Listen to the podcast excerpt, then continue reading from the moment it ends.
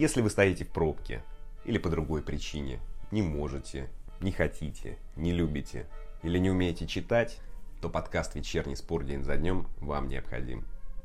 Добрый вечер, с вами Анатолий Иванов. Друзья, ну сколько можно праздновать? Остановитесь! Остановитесь! Спасибо, Витя. Ты прав.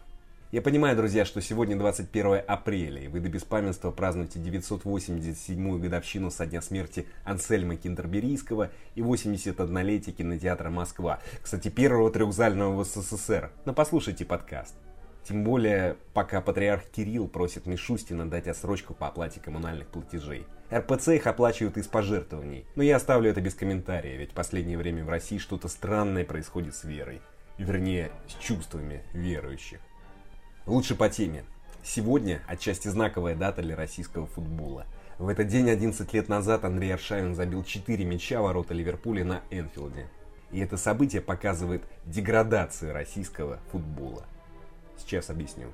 Ведь тогда покер Аршавина не казался чем-то выдающимся. Ну, мне, по крайней мере. Да, 4 мяча это много, это хорошо, но эти мячи были отражением игры Аршавина в арсенале логичным отражением. Тот день он просто забил 4 мяча. В другие дни он просто играл на топ-уровне. Ничего особенного, обычный Аршавин. Аршавин провел крутой матч в АПЛ, подумаешь события, это аксиома. А сейчас мы обсуждаем Головина. Радуемся, что, к примеру, в матче против Тулузы Головин сделал не так много обрезов. Десять лет назад констатировали факт сильной игры россиян, а сейчас торжествуют, когда Смолов переходит в Сельту. Называют его поступок смелым. Ну да ладно, вот что будет в новостной части выпуска. Шатовым интересуется Рубин. Карагер вспомнил о покере Аршавина. Месут Азил живет в другом мире. Впрочем, Александр Мостовой тоже. Игроки Манчестер Юнайтед травмируются, готовя еду. Кокорином интересуется в Италии. Уэйн Грецкий задумал обмен клюшками с Овечкиным. Карпин и Локомотив. Чей это вброс? Разговор с приближенным к Локомотиву журналистом Дмитрием Зиминым. Что ж, начнем. Шатов может перейти в Рубин, об этом сообщили в Спортэкспрессе. Процитирую. Существует довольно высокая вероятность, что летом полузащитник «Зенита» Олег Шатов перейдет в Рубин. Зимой 29-летним Хабеком интересовался Краснодар, но до предложения дела не дошло. В текущем сезоне Шатов сыграл в 15 матчах во всех турнирах, забил 3 мяча и отдал 4 результативные передачи. В руководстве «Зенита» решили не продлевать с ним контракт. «Зенит» лидирует, опережая «Локомотив» и Краснодар на 9 баллов. Рубин на 14 месте. Это зона стыковых матчей. Тоже, друзья, Рубин это неплохой вариант для Шатова. Все-таки там работает знакомый по сборной тренер Леонид Слуцкий. Но хороший вариант при одном условии, если Рубин не вылетит. Но, полагаю, казанской команде не дадут этого сделать. С другой стороны, Шатов мог бы пригодиться и командам уровня выше, например, Динамо, Спартаку, Ростову, Уралу. Но наверняка их смущает травматичность Олега его заявление о том, что он не рассчитывает играть до футбольной старости. И в принципе не столько возможность играть 90 минут, сколько его желание это делать. Идем дальше. Каррегер рассказал про матч против Аршавина. Легендарный защитник Ливерпуля в интервью чемпионату вспомнил ту игру. Он заявил, Аршавин был особенным. В том матче он играл на левом фланге атаки, ему противостоял Арбелова, которого я всегда виню в наших пропущенных голах в том матче. Но четыре гола Андрея сказали больше о его высоком классе, а не о наших недостатках. Его второй гол, который он забил из-за пределов штрафной, был великолепным. Бенитес раздевалке был очень рассержен тем, что Аршавин забил четвертый гол из зоны, в которой играли я и Арбелова. Ведь у нас было время сделать счет 4-3 в нашу пользу и выиграть, а в итоге мы довольствовались ничьей. 4-4. В раздевалке все понимали, что этот матч сильно понизил наши шансы на то, чтобы стать чемпионами, сказал Карагер. Особенным был Аршавин, сказал Карагер. Но это нормально, это я возвращаюсь к началу подкаста. А лучше, друзья, зайдите на sportsdaily.ru и почитайте прекрасный материал Руслана Семенеева про Андрея Сергеевича образца 2009 года. Идем дальше. Три игрока лондонского арсенала отказались от сокращения зарплаты, сообщили в Mirror. Среди них самый высокооплачиваемый игрок команды Месут Азил. Он получает чистыми 350 тысяч фунтов в неделю. Это чуть больше 33 миллионов рублей. Азил отказался от сокращения на 12% на время карантина и заявил, что ему надо оценить финансовые последствия кризиса. Черт возьми, 33 миллиона рублей в неделю. Оценить финансовые последствия. Блин, да заявление отказ Азил это верх цинизма. Множество людей до смерти бы жили в роскоши на его недельную зарплату, не работая. Ладно, друзья, надо как-то поменьше эмоций, что-то я разнервничался. Просто скажу, что Месут, ты не прав. Ты, Месут, живешь в другом мире. Впрочем, в другом мире живет Александр Мостовой по скромному прозвищу Царь. Корреспондент чемпионата спросил у царя про последствия падения цен на нефть. Он сказал, что людей это не касается. Мостовой заявил, цены на нефть людей это вообще не касается. Они как жили на 50 тысяч в месяц, так и будут продолжать. В данной ситуации цена на нефть не самое страшное, что может произойти.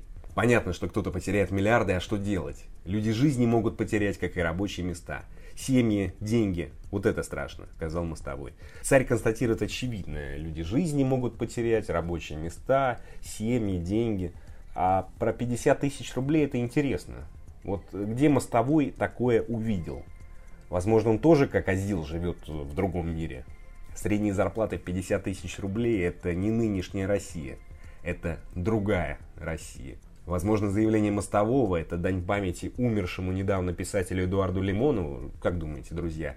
Такой, знаете, друзья, тонкий, едва уловимый амаш Эдичке и его партии под названием «Другая Россия». Что ж, над этим можно размышлять, что подразумевал Мостовой, а я пойду дальше, ведь подкаст новостной – Забавная и нелепая новость из Манчестер Юнайтед, которая в очередной раз показывает, что некоторые футболисты ну просто не приспособлены к жизни. Врач клуба в интервью ESPN рассказал о том, что некоторые игроки травмировались дома, готовя еду, представляете? Он сказал, у нас нет травм, но было несколько необычных жалоб из-за таких вещей. Как кто-то попробовал себя в приготовлении еды, укусы собак и так далее. Диетолог отправил парней посмотреть уроки по приготовлению еды, поэтому многие из них начали развивать в себе новый навык и получили травмы в процессе. Один или два человека, заявил врач. Забавно, ничего не скажешь. Но я не хотел бы попасть на званый ужин к Погба, например. Лучше пойду дальше. Комментатор Нобель Арустамян в эфире Спортэкспресса подтвердил интерес итальянских команд к Александру Кокорину, чей контракт с «Зенитом» заканчивается, а перспективы туманны.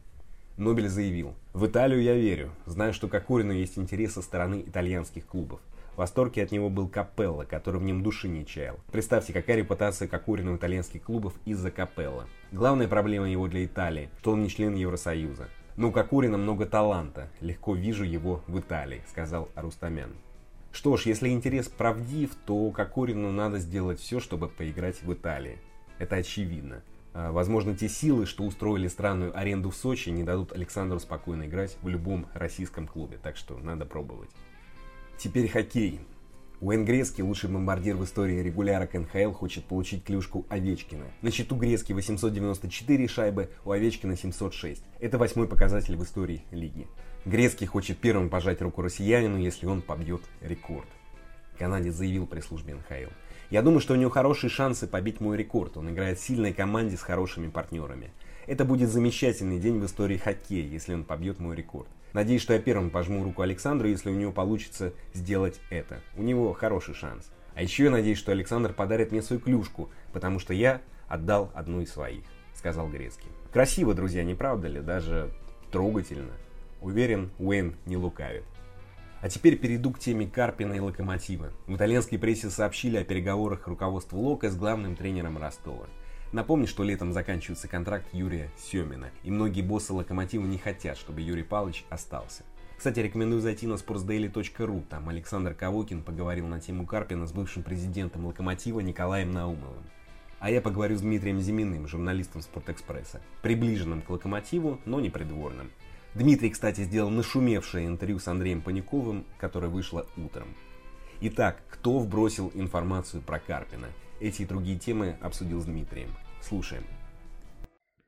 Здравствуй, Дмитрий. Приветствую, Анатолий. Интересно очень порассуждать про Карпина и Локомотив. Информация про интерес вышла в итальянской прессе. И здесь главный вопрос, какие подвязки с итальянцами у тех сил в руководстве Локомотива, которые не хотят видеть Семина главным тренером? Слушай, ну я бы хотел начать с другого, с того, как быстро меняется информационная картина мира. Еще совсем недавно мы обсуждали печенегов и половцев, а теперь уже перешли к Карпину.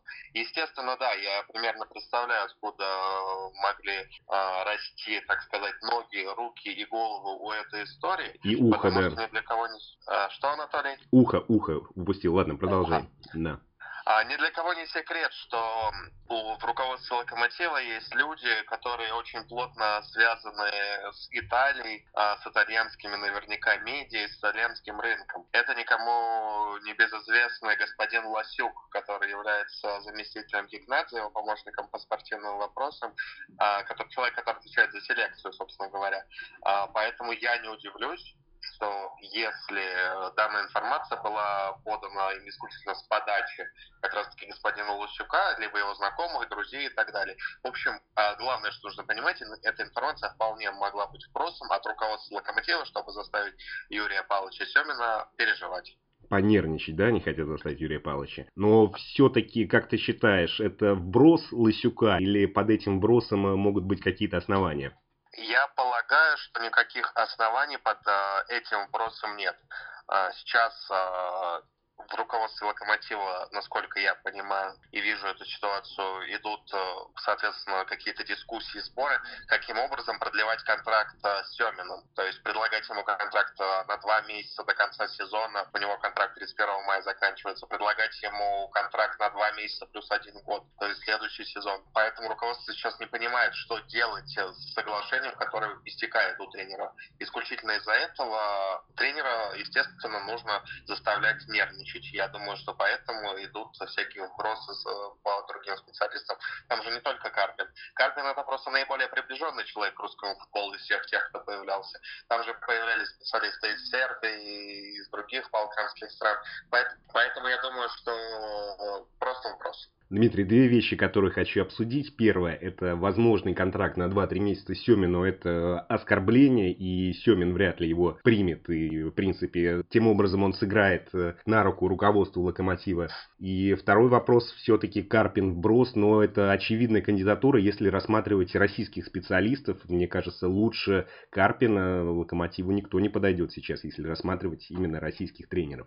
Слушай, Анатолий, ну вот э, если бы ты себя поставил на место 72-летнего Семина, у которого контракт заканчивается 31 мая, и тебя вызывает председатель совета директоров, либо генеральный директор и говорит, Юрий Павлович, давайте на два месяца продлим, а там посмотрим, как бы ты к этому относился? Мне вообще себя очень сложно поставить на место Юрия Павловича и понять, чем мотивированы его поступки, действия, да и вообще, чем он руководствуется в повседневной жизни. Ну, я, нет, если мы говорим в этом ключе, то мы я бы сказал, бы, ребята, а что дальше? А что дальше? Ну вот два месяца, и чего? А давайте поговорим сейчас. А почему мы не можем э, поговорить о том, о чем вы хотите поговорить позже? мы не можем это обсудить сейчас. Вот такой пошел я... разговор я убежден, то, что Юрий Павлович плюс-минус такими категориями мысли и приходит а, к руководству, и примерно плюс-минус такие же слова ему говорит, потому что это слова абсолютно разумного и трезвого, что самое важное, человека. Вот. А, исключительно поэтому я считаю то, что а, Юрию Павловичу Семину сейчас действительно а, он в более выигрышной позиции. То есть и руководству Локомотива важно удержать его до конца этого сезона, когда бы он не закончился. Исключительно поэтому поэтому а, они могут вести с ним обсуждение, в том числе и на условиях самого тренера.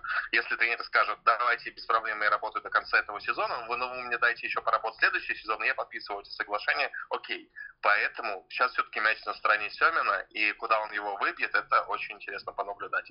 А что касается Карпина, отвечая на твой второй вопрос и размышляя над твоим вторым вопросом, я все-таки думаю, что да, это самый действительно крутой специалист в России прямо сейчас, а русский специалист специалист именно русский, российский, русский.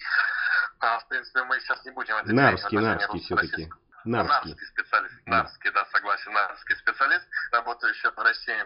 Однако я, насколько, опять же, я слышал э, от разных людей, ну, он сейчас действительно влюблен в проект Ростова, проект Ростова очень влюблен в Карпина, в Карпина, и Ростов видит развитие свое исключительно с этим тренером, э, амбиции определенные есть, вроде бы финансовые возможности тоже никуда не исчерпались, они тоже еще присутствуют, поэтому я не думаю, что Карпин так просто от этого откажется и пойдет в Локомотив. Потому что, ну, сам понимаешь, у Ростова примерно плюс-минус такие же шансы, как у Локомотива в этом сезоне э, зацепиться за Еврокубки. Ну, у Локомотива повыше, конечно, но Ростов тоже способен вполне зацепиться за Лигу Европы уж точно, за Лигу Чемпионов вопрос, конечно. Э, ну, Дмитрий, зачем Юрию Павловичу, уважаемому специалисту, возрастному фут... Ой, футболисту, возрастному тренеру, специалисту в этом барсучьем логове вот пытаться как-то разбираться, зная, что плетут интриги, что идут вбросы, что его не хотят там видеть. Зачем вот это нужно, я не понимаю. За что он пытается зацепиться? За имя он Локомотива, но... Я думаю, что он здесь искренне верит в силу футбола и в, в силу самого себя. Я, я убежден, что он э, искренне считает, то, что локомотив без него будет развиваться не так, как нужно. Извини, Он, Дмитрий, я тебя перебью, но верить в силу футбола, это звучит точно так же, как э, верить в штамп «красота спасет этот мир». Ну, слушай, Юрий Павлович уже столько лет в футболе. Футбол все-таки во многих вещах, там, какое место занимает команда, как она развивается, это все-таки не футбол главное, а вот именно вот такие вот игры подковерные, подковерные, подковерные. Анатолий, ну, по подковерных и подкобобриных играх мы с тобой говорить не будем, я думаю, в этом подкасте, а в том плане, не будем, что ладно. А, а, Семин действительно искренне верит в то, что Локомотив правильно развивается только при нем, но это показывали предыдущее время. Поэтому Согласен, считаю, да, что, это факт. Да. Я считаю, что он, очень, он, он реально относится к Локомотиву очень трепетно. То есть, ну, это уже, знаешь, такая возрастная, возрастная любовь, она особенная, как мне кажется. То есть он относится к Локомотиву как к собственному праву, предположим так вот, который э, постоянно хочет от него куда-то уйти, там, уехать на вечеринку с друзьями, плохими друзьями, с плохой компанией, хочет постоянно связаться, его постоянно кто-то перетягивает, но Семин пытается его утихомирить и оставить при себе. Вот Локомотив это примерно то же самое для Юрия Павловича, поэтому думаю, что он просто вот живет и болеет этой идеей остаться в Локомотиве настолько, насколько он сам себя видит, да, настолько, насколько он будет давать результат. Потом он передаст, хочет передать там тренерскую работу своим ассистентам, чтобы они продолжали его дело. Потому что, по его мнению, ну, вот, действительно он человек, который придает результаты. И Локомотив должен иметь результаты дальше, сохраняться эта атмосфера и так далее. А все остальные люди для него посторонние. То есть э, Кикнанс для него человек совершенно посторонний, не футбольный. А, ну, просто нужно его перетерпеть, переждать. Он говорил на пресс-конференции, я перетерплю, пережду, и все будет у нас нормально. Так что, я думаю, примерно история такая. Хорошо, Дмитрий, последний момент, который хотел бы с тобой обсудить, э, это все-таки у тебя нету подозрений, что вот этот брос про Карпина, он как раз-таки может посеять э, такие мысли в голове лучшего в мире нарского специалиста, и все-таки действительно могут к этой кандидатуре подойти реально, а не через итальянцев. И еще один момент, который, э, вот я зацепился за твою фразу, ты сказал, что возможности одинаковые, но и в этом сезоне мы не раз слышали, что у Ростова проблемы с финансами, проблемы с выплатами зарплат, все-таки Локомотив более стабилен. Ростов, ты сам понимаешь, он может один сезон выстрелить, другой сезон непонятно, какая будет ситуация. Локомотив все-таки РЖД и так далее. Да, я согласен, то, что Дон регион специфический, Донской регион, и там постоянно возникали какие-то трудности, и они были и в этом сезоне, однако, ну, по последним данным, которым, которые мне рассказывали, а, действительно Ростов сейчас более-менее, так сказать, вошел в колею, и в относительно стабильную, вот, и как бы есть и гарантии, и обещания, возможности построить действительно хороший клуб. Поэтому э, думаю, то, что Карпин в это верит. И его приглашали под этот проект, и я не думаю, то, что он э, действительно мечтает э, поскорее уйти из Ростова в любой, ну, большой российский клуб, потому что в его убеждениях, я думаю, то, что Ростов это тоже уже становится большим клубом. Просто у Карпина же были уже такие, такие истории, когда он работал там в Спартаке, и его там ставили, убирали, ставили, убирали. Он понимает, что Москва это немножко другое, Локомотив это немножко другое, Спартак и ЦСКА это немножко другое. А Ростов, там себя верят, там ты для них бог, а, то есть есть бог, а бог, а после него, как говорится, Карпин для Ростова. Поэтому я не думаю, что Карпин захочет сейчас куда-то уходить. А в Локомотиве градация все-таки другая. На первом месте идет Кикнадзе, потом и так далее и тому потом подобное. Потом Бог, потом Лосюк. Семин, да. А Лосюк? Потом Лосюк, потом Семин, да, четыре кандидата. Кикнадзе, Бог, Лосюк, Семин. Как ты думаешь, когда-нибудь выйдет книга авторства Лосюка, которая будет называться «Лосюк. Точка. Четвертый после Бога»? Эта книга э, вполне возможно скоро действительно появится на прилавках, однако содержание ее пока остается неизвестным. Будет ли там фигурировать именно бог христианской веры, либо других вер.